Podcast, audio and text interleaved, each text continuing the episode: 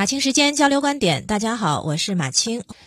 昨天在朋友圈里看到一篇文章刷屏，这篇报道呢来自《中国青年报》的冰点周刊，是一篇调查报道。报道的标题叫《两百个人的看病钱给一人吃抗癌药，公平吗？》讲述了当下医保的一个困局。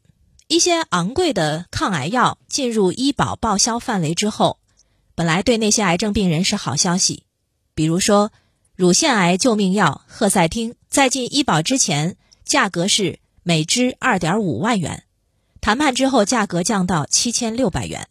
假如按百分之七十的比例报销，患者每支只需要自付两千两百八十元。但是患者能开到这种药吗？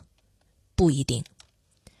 医保总盘子是固定的，抗癌药贵，普通药便宜，同样是一万块钱，给一个癌症患者治一个月，可能钱就花没了。而同时还有十个其他病人需要，比如说肾病患者要透析，糖尿病患者要持续注射胰岛素，还有各种疾病患者在等着用药治疗。这就是这篇报道向所有人道出的一个困境：癌症患者等到了政策红利，可是进了医保之后，价格仍然不菲的靶向药会增大各地医保基金的压力。报道给了一组数据。我国的医保体系由城镇职工医保和居民医保组成，其中居民医保包括城乡居民医保和新农合。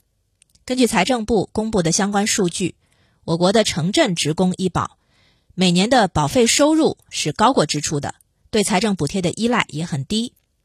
但是居民医保呢，虽然也有结存，可是居民医保收入的百分之七十以上是来自财政补贴。二零一七年，全国居民医保的财政补贴高达四千九百多亿。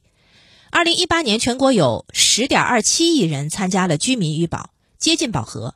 在保费提额有限、老龄化趋势却愈发严峻的情况下，部分地区的财政补贴能力也已经逼近天花板。所以，医保控费是必要的手段。就这医保费不能乱花。那好，怎么控费呢？医保局压医院，医院压科室，科室压医生，压到最后的结果就是，高价药得少开，甚至不开。于是，对一些癌症病人来说，政策红利就是一个看到而吃不到的饼。这个报道看了之后呢，心情很沉重。在报道后面看到一些网友评论，被顶到前几位的留言是这样的：当然公平啊。正因为两百个人的看病钱给一个人吃抗癌药，才愈发显得社会的公平嘛。人类社会不是弱肉强食的自然界，公平啊，这不就是医保存在的意义吗？还有人说，真想知道提问题的这个人是什么心态？难道我们社会要追求利益或者成果最大化吗？谁能担保自己不会患上疑难杂症？如果提出问题的人也是癌症患者，他会放弃治疗吗？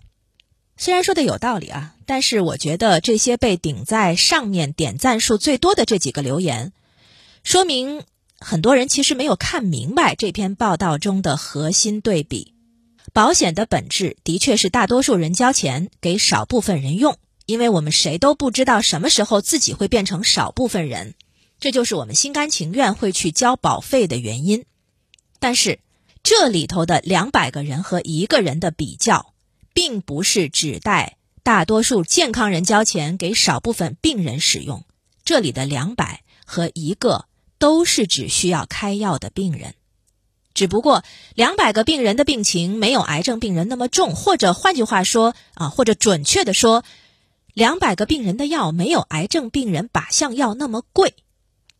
所以，当评论者站在健康人的角度去评价公平与否的时候，多半是上帝视角。如果我们非要用一个比喻去解释一下什么是两百个人的看病钱给一个人买抗癌药，那么哈佛大学桑德尔教授曾经在一堂讲述公平的公开课上讲过一个极端案例，可能更形象一些。一条轨道上站着五个人，一条轨道上站着一个人。现在失控的火车来了，扳道工该怎么扳道呢？让火车冲向哪一方呢？是救五个人呢，还是救一个人呢？我们现在可能既不在那两百个人当中，也未必是那患病的一个人，所以我们才能如此轻松的说，给两百个人用才公平，或者给那个抗癌的癌症患者才公平。但问题是，假设我们或者我们的家人是他们当中的一份子呢？我们又会是什么立场呢？怎么才能才能让两方不再对立？这才是最需要思考的问题，并不是在在天平的两端去选择一方才叫公平，而是如何让他们不要站在公平的两端去衡量和比较。看完这篇调查报道，大概有这么几个答案在心中形成：一个是持续增加医保资金，让蛋糕做大；二是减少医保可报销药品当中一些不必要的辅助药，把好钢用在刀刃上。三是想办法在药品研制上发力，让更多昂贵的药品也能够用平价替代品。四是让商业保险更普及，更有保障力度。对，四个答案实现都不容易，但是至少我们还得庆幸，这不是一道无解题。我们谁都不希望自己或者家人是那个因钱而被牺牲的人。